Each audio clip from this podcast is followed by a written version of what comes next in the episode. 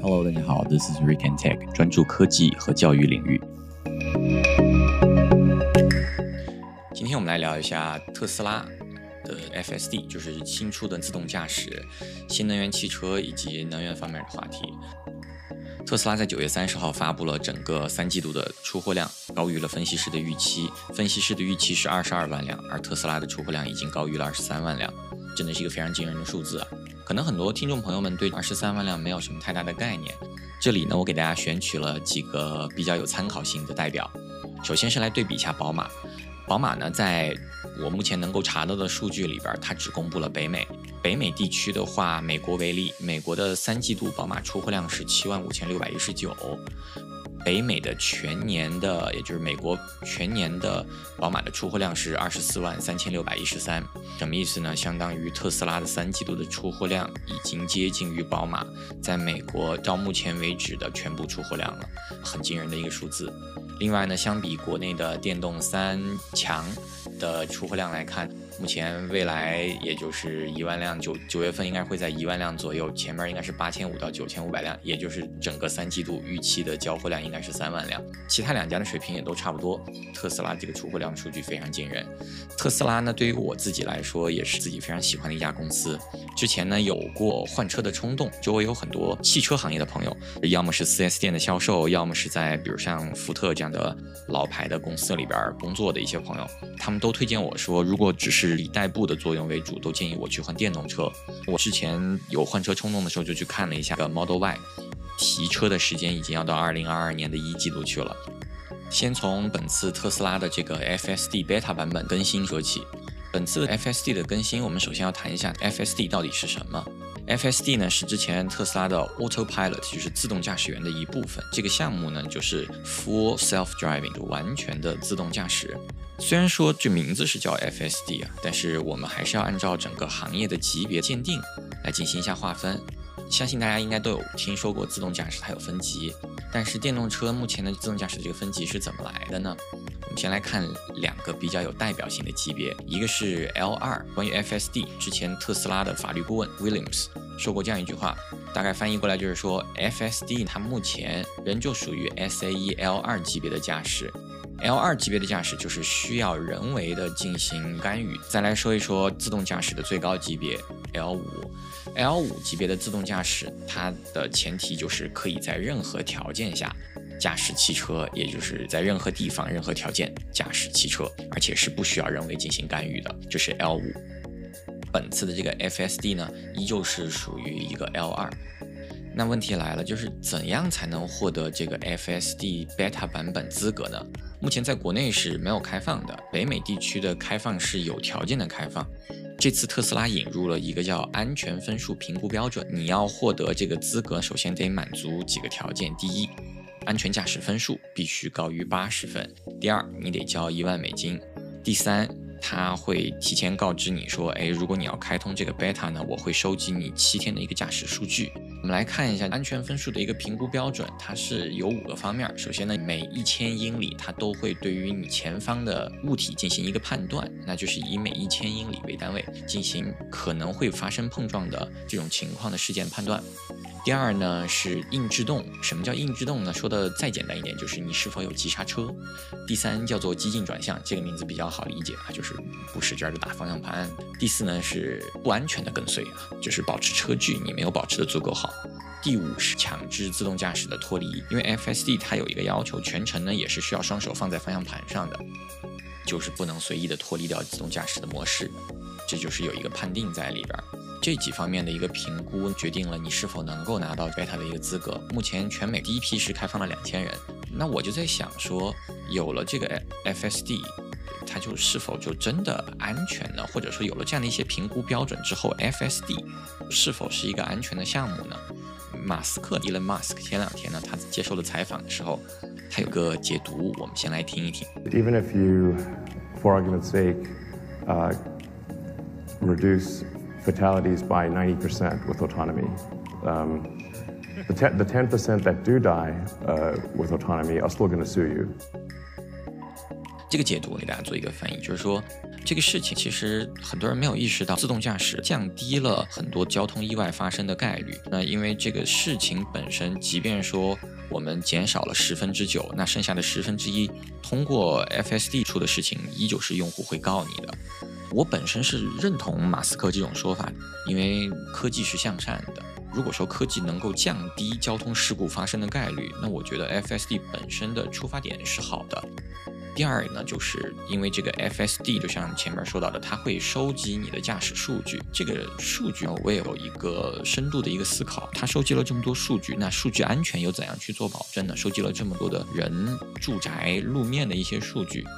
之前呢，有某公司的老大说，咱们中国人愿意在某种程度上牺牲隐私去换取便利。个人是不敢苟同的，我不知道大家怎么想，但是我自己是不敢苟同。谈一谈我对电动车或者叫新能源汽车的一个理解吧。我自己最早接触到电动车，或者应该叫做混动车呢，是大概十几年前。相信有部分朋友也是知道，当时丰田有一个车叫普锐斯，它是一个油电混动的一个车。它是通过在就是路面行驶的过程当中呢，就是产生的动能给电机充电，通过电机降低整个车的一部分油耗。这个车失败呢，我当时看出来的原因有几个，第一个是它的提速有问题，它不像现在的特斯拉以及国内的这些新能源汽车的生产企业，它带来了很好的提速体验，但普锐斯这个车没有。它反而因为电动机的原因影响了整个车的提速。第二个呢，我觉得它并没有以一个互联网造车的思维去做这个事情，也就是还是停留在传统汽车造车的理念里。这里呢，大家可以想一想啊，就是在你的脑海里边，电动车到底是车还是什么？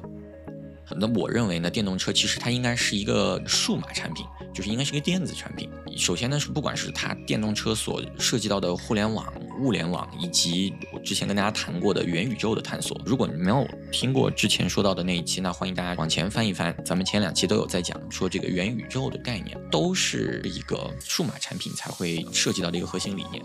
第二是它的一个产品定价逻辑，大家也听说过特斯拉的价不停的降，这种产品的定价逻辑就是说我卖的越。多了之后，这个产品的价格就会不停的降低，这是一个数码产品的一个消费逻辑，不同于传统的造车势力。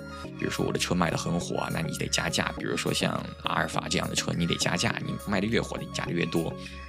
它的是你卖的越多，虽然你可能会等，但是你付出的钱是越少的。还有一个问题就是有一个思考啊，就是咱们是否真的需要进入全民电动车的这样一个时代呢？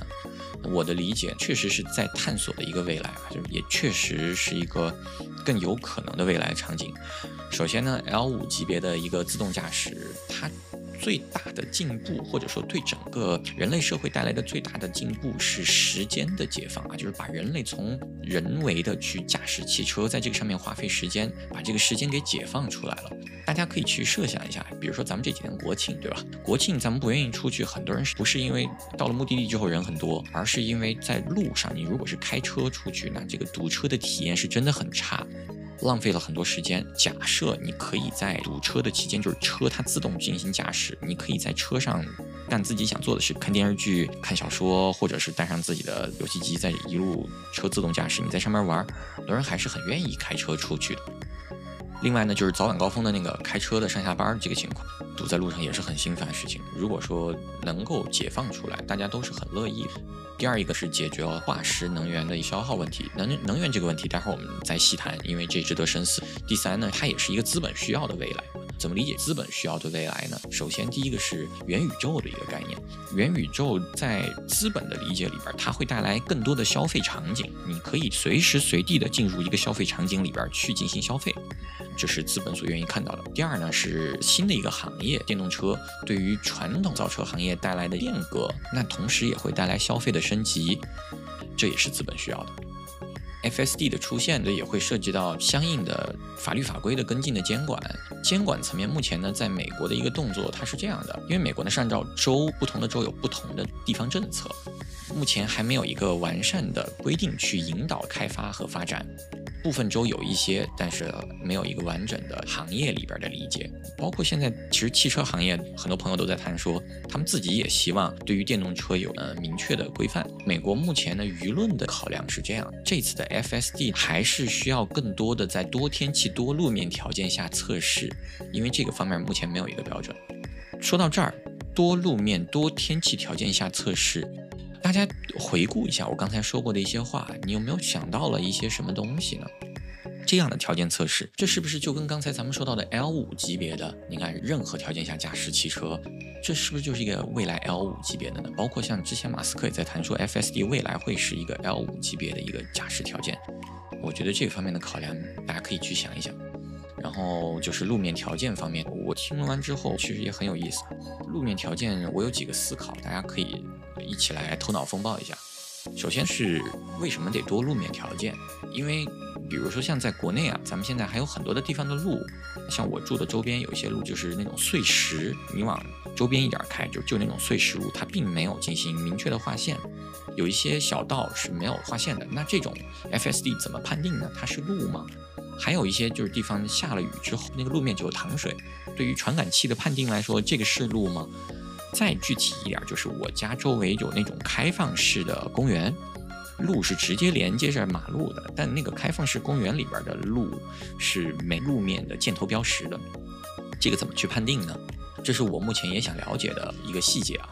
如果大家有这方面行业的朋友，也可以给我留言，我们也一起来探讨一下。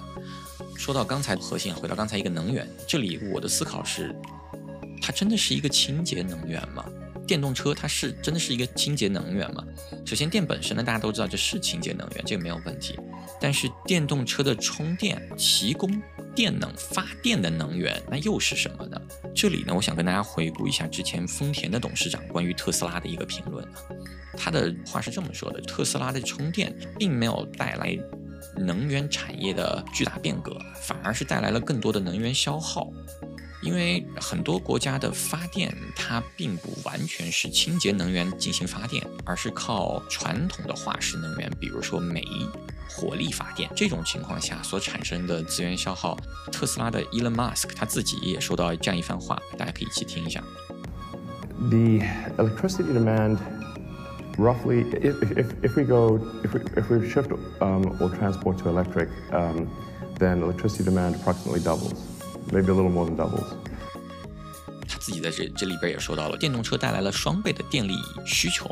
简单的来说，如果要让整个新能源汽车成为清洁能源的代表，它就会涉及到对于很多国家的供电结构倒逼进行优化。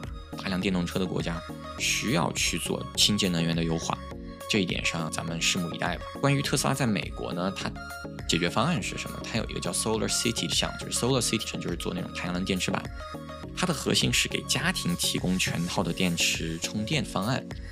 Solar City 目前来看是比较失败的，不管是他自己的一个客户访谈，以及 Solar City 目前运营状况来看，先不说它是否解决了美国的问题，我觉得在目前咱们国内来看，它就不具有可行性，因为它给很多的家庭提供，像美国是那种独立屋，它提供了一整套的屋顶悬挂太阳能电池板。那我住小区，整个小区都悬挂太阳能电池板嘛，这个可行性就比较差。而且咱们目前中国的城市人口是比较多的，我觉得单靠 Solar City 这样的方案是不可行的。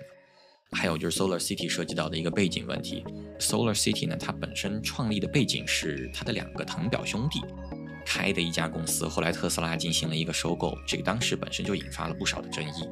清洁能源，我觉得新能源汽车带来了产业的升级是好事，但清洁能源，我觉得还有很长的一段路要走。